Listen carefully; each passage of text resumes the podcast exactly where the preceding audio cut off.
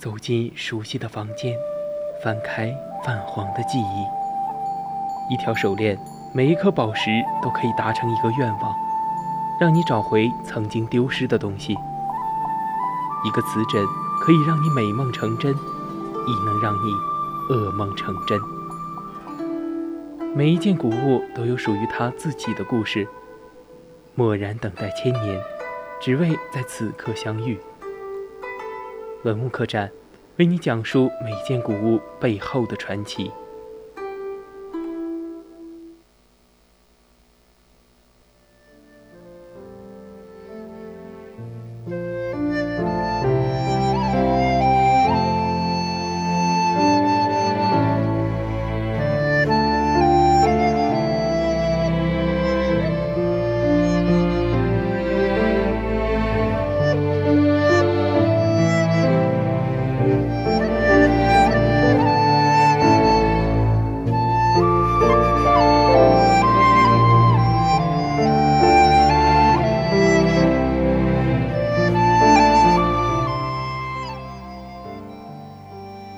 调频与您共享，这里是 VOC 广播电台百科探秘之文物客栈。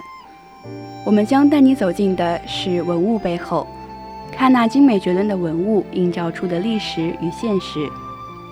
我是主播郭冬梅，今天我们将要分享的是中华美玉之玉带钩的故事。欢迎大家到我们的 QQ 听友四群二七五幺三幺二九八与我们一起讨论。或者到我们的荔枝直播平台与主播进行互动。当然，如果你觉得我们的节目很有意思，你也可以关注我们的官方微信，搜索“青春调频”，关注即可。或者到微博上 @VOC 广播电台，我们会时刻关注您的消息。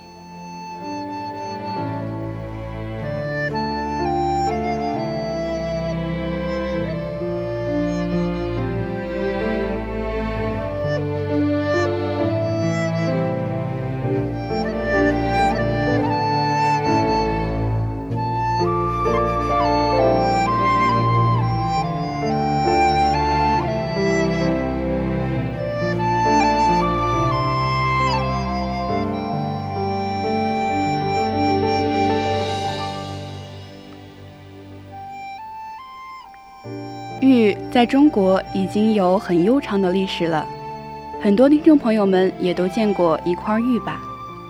关于玉的玉的历史文化，你们又知道哪些呢？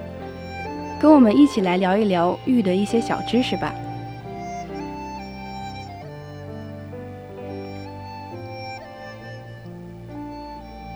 玉石是一种遍布祖国各地的矿物质。似乎我们走到祖国的任何一个地方，都会发现有玉石出售。那么，玉石究竟是怎么来的呢？人们为什么会把它佩戴在身上，而不去佩戴别的矿物质呢？这就要从“玉”字的写法说起了。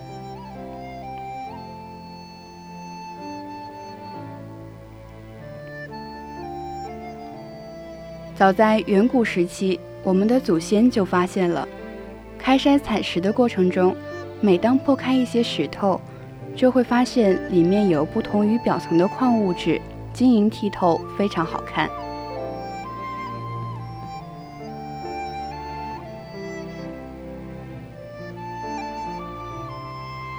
于是就有人把里面的这种石头雕刻成龙凤的形状，献给当时的帝王。帝王们看到了也是非常喜欢，于是便把它佩戴在腰间。那么好了，佩戴在帝王腰间的一点就是玉了。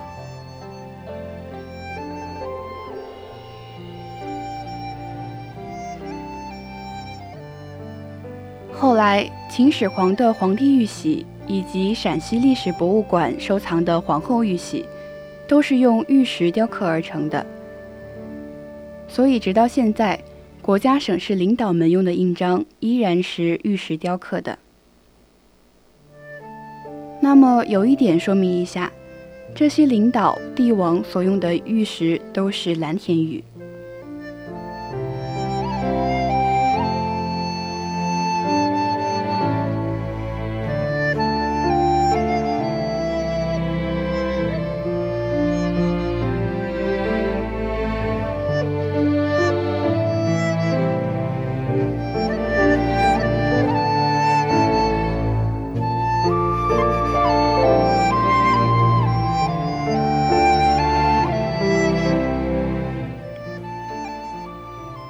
在我国古代，对美丽的玉石，上至帝王将相，下及民间百姓，都十分珍视，认为玉石是阴阳二气的精纯，想着它对人体健康有着非常神奇的作用。所以，古人在很早之前就将美玉应用于医疗保健的方面。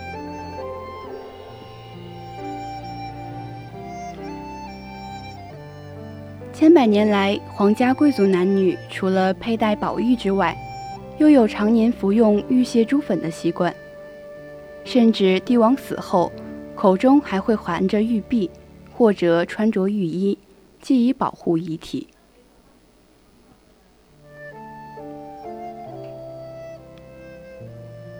在我国民间，平民百姓也素有佩戴美玉的风俗习惯，既能装饰美化，又能预防和治疗疾病。玉在全国各地都有分布，还有中国三大名玉、四大名玉之说。那么，为什么会单单选用蓝田玉呢？什么又是三大名玉？四川蜀玉、新疆和田玉、陕西蓝田玉。所谓的四大名玉，就是加上了马来玉。但马来玉不是一种典型意义上的玉，确切的说，它只是一种翠玉。和田玉、蜀玉都是一种硬玉，它们的硬度都在十以上了。那么，这样的玉石很适合雕刻大型的摆件，尤其是雕刻白菜，堪称一绝。雕刻出来的白菜晶莹剔透，非常诱人。那么蓝田玉则是一种软玉，它的硬度只有八，很适合被雕刻成小型的挂件随身携带。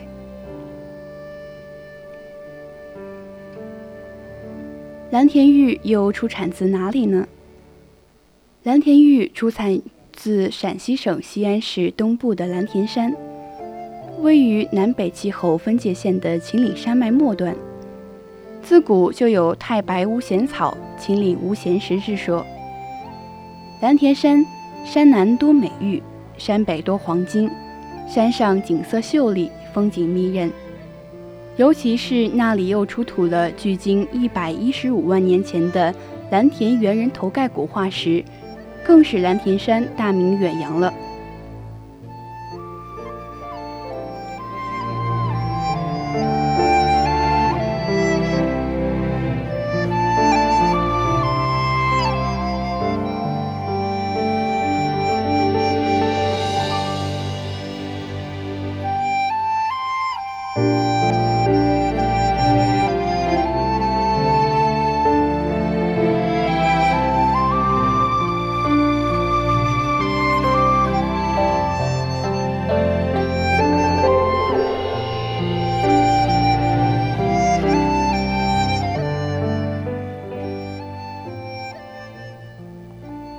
在西汉南越王丰富的馆藏中，有一种特别的藏品，个头不大，数量不多，多达三十余件。它们就是带钩的玉。带钩，顾名思义，就是我国古代用来束腰或配挂物品的挂钩。它曾经是古代，尤其是男性贵族、文人或士兵的日常用品，非常流行。而且历史也很早，目前已知最早的玉带钩出土于四千多年前的两者遗址。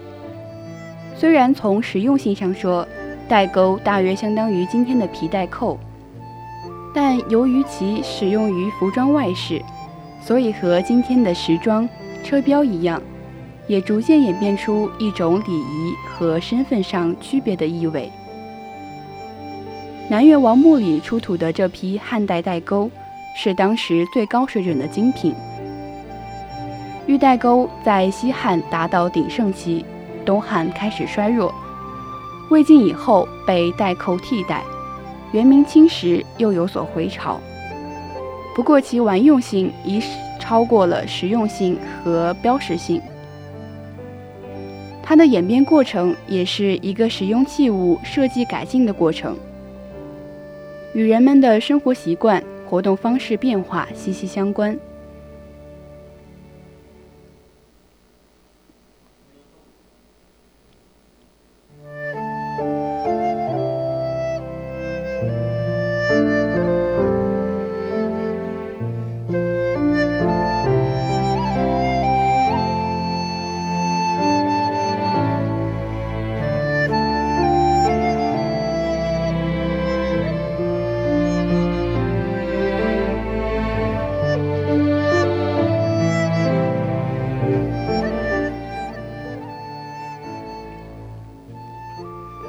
总之，小小的代沟既体现了冶金、铸造、镶嵌、雕刻等技术的进步，也体现了社会观念、民间习俗的变化，还有实用性、便利性的考虑。